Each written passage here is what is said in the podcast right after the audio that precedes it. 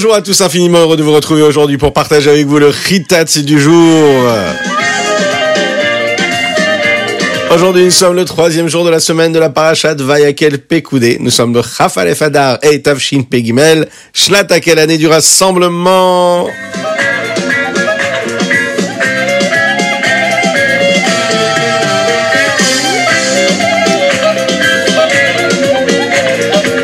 On est en train de se préparer à la fête de Pessah déjà. On vient de quitter Pourim mais déjà bientôt Pessah. Vous savez ce que le rabbi de Lubavitch avait l'habitude de dire? Il faut se préparer à la fête de Pessah en distribuant de la matzah shmura à tous les juifs qui n'ont pas la possibilité de l'en avoir. Il faut se soucier de nos frères, il faut s'assurer que tout le monde puisse en avoir.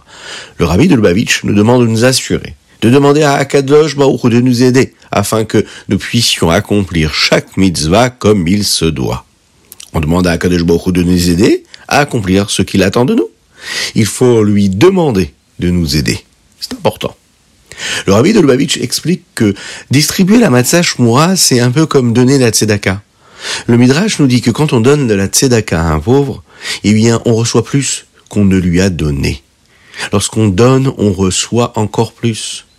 Le rabbi disait au sujet de la matzah shmura que la matzah apporte des bénédictions, des brachot, en particulier pour les personnes qui ont besoin d'avoir une bonne santé, pour les personnes qui ont besoin d'avoir encore plus de émouna. Et on est tous dans cette situation-là. Avoir encore plus d'émouna, avoir encore plus de foi en Akadosh Baruch une meilleure santé pour servir Akadosh Baruch et lorsqu'on distribue de la matzah à d'autres personnes, eh bien, on reçoit ces choses-là en retour. On reçoit ces bénédictions de Emouna et de bonne santé. On a tous besoin de bracha d'Akadosh Baruch Alors on va essayer de distribuer le plus de matzot possible cette année Bezrat Hashem. Et nous commençons tout de suite avec notre roumage du jour. Le roumage est assez court, il nous rappelle comment est-ce que Betzalel, qui avait été choisi, vous vous en souvenez, par Akadosh Baruch et Moshe Rabbeinu, et Aholiav, construisent la menorah. Ils construisent aussi également le Misbeach Aktoretz, ce Misbeach sur lequel les encens étaient apportés. Et puis, également, nous parlons du Shemen Amishra. Le Shemen Amishra, c'est cette huile-là d'onction qui allait servir pour toutes ces utilisations saines et saintes, en particulier dans le Beth Amikdash. Et, bien sûr, nous parlons également des Ketoret, précisément comme Akadosh Baruch leur avait recommandé à chacun et pour chaque élément qu'il y avait dans le Mishkan.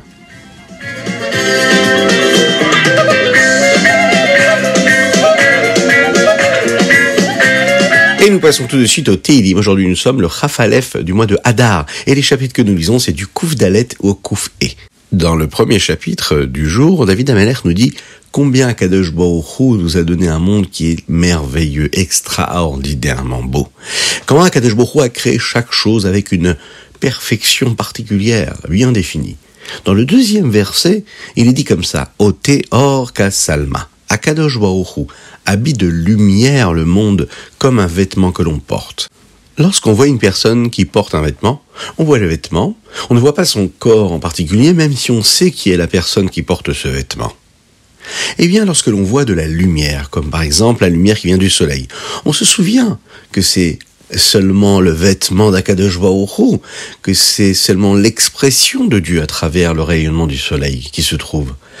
Mais, bien que nous ne puissions pas voir et saisir Akadosh de nos propres yeux, on ne le voit pas de nos yeux de chair et de sang, mais Akadosh Baruch s'y trouve dans cette lumière du soleil. Et de penser à ça à chaque instant de notre vie, ça nous permet d'avoir une irat shamaim, une crainte du ciel. Il y a aussi une forme de lumière spirituelle. Par exemple, lorsqu'on étudie la Torah, eh bien, l'étude de la Torah donne de la lumière à notre neshama, notre âme. Cette lumière, c'est aussi une forme de vêtement d'Hachem. C'est ce qui nous rappelle d'ailleurs qu'il faut toujours étudier la Torah avec de la hirat shamaim, avec la crainte de Dieu. Qu'est-ce que c'est la crainte de Dieu? Se souvenir qu'Akadosh qui est le créateur du monde, c'est lui qui nous a donné la Torah. L'intelligence de la Torah, c'est ce qui nous permet de nous attacher à Akadosh Cette sagesse-là, dont on s'imprègne lorsqu'on étudie un texte de Torah, nous permet de nous attacher à Akadosh Et pour cela, on le craint de la meilleure des façons.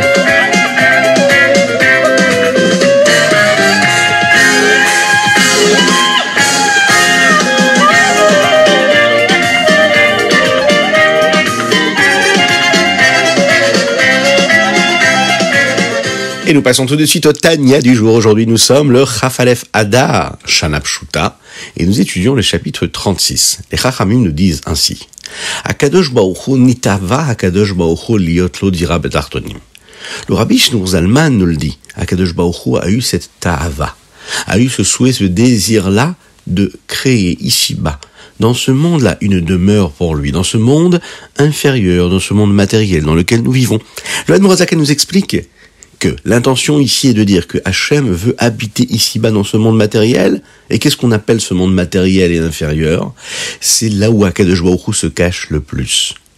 C'est l'endroit le plus bas, et pourtant il se cache dans cette cachette-là. De façon à ce que nous puissions, nous aussi, le trouver lorsqu'on va aller le chercher, là où il se trouve. Ce moment va arriver très bientôt, vous le savez, lorsque Mashiach arrivera, on pourra constater la présence d'Hachem de nos propres yeux. Alors aujourd'hui, ce qu'on peut faire, c'est accomplir une mitzvah, c'est se comporter avec Avat Israël, avec son prochain par exemple, aimer son frère juif, être gentil avec son prochain, être patient, euh, savoir voir vraiment de nos propres yeux, nous aussi, quand quelqu'un a besoin de quelque chose, être bienveillant avec ses proches, respecter les autres, être un exemple dans notre comportement, euh, essayer de faire mieux la tfila, étudier mieux la Torah. Eh bien, c'est ce qui nous amène à la venue de Mashiach. Et lorsque Mashiach arrivera très prochainement, on pourra voir et constater cette présence d'Akadosh Baruchou.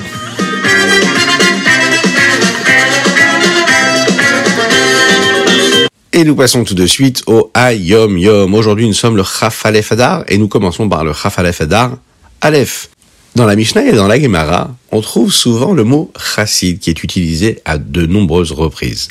Et Chachamim utilise ce mot-là pour parler d'un homme qui est, par exemple, très sage, qui a de bonnes vertus. Mais lorsque l'on parle d'un chassid dans la chassidoute, on fait référence à autre chose. Première chose, un chassid, c'est une personne qui connaît son essence, c'est-à-dire qui est capable de savoir qui il est. Quand on étudie par exemple la chassidoute, le Tania, on sait qu'il y a une guerre permanente à l'intérieur de nous entre le Yetzerara et le Yetzertov. Et on sait pourquoi est-ce qu'Akadosh Baruch nous met dans cette guerre-là. Il veut absolument qu'on puisse gagner le mal, qu'on puisse contraindre le Yetzerara, qu'on laisse toujours le Yetzertov gagner. On sait aussi que le but de chacune et chacun d'entre nous, c'est justement de faire gagner le bien sur le mal. Deuxième chose, un chassid sait aussi quelle est sa situation dans la Torah et dans les mitzvot. Il est honnête avec ce qu'il fait ou ce qu'il ne fait pas. Il fait un bilan sur ce qui est bon ou ce qui ne l'est pas.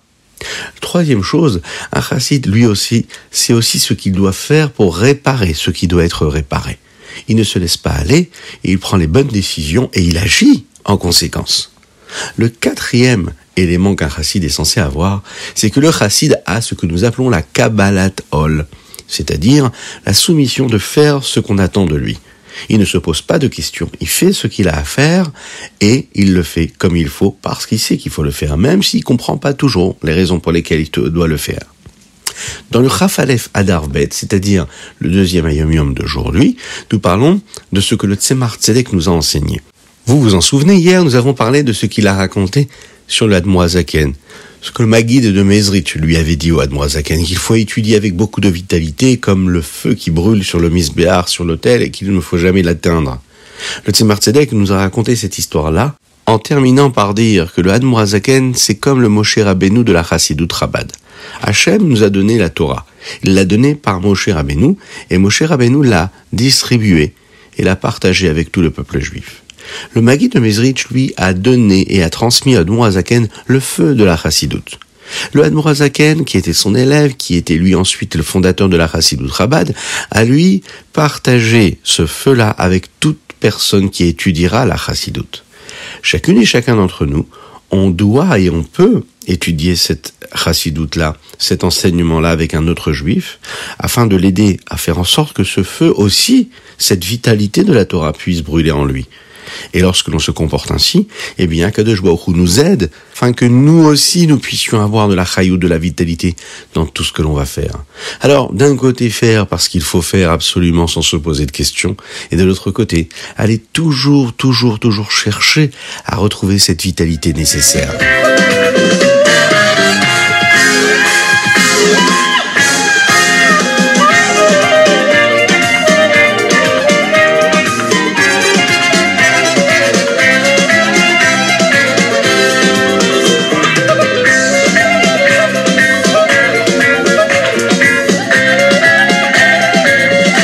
Voilà, c'était le Ritat du jour. N'oubliez pas de le partager avec vos amis. Je vous souhaite une excellente journée. Que Dieu vous bénisse et qu'il vous protège dans la joie la plus totale. Nous avons étudié pour la Refoua Shelema d'Avraham Nissim Ben Sultana.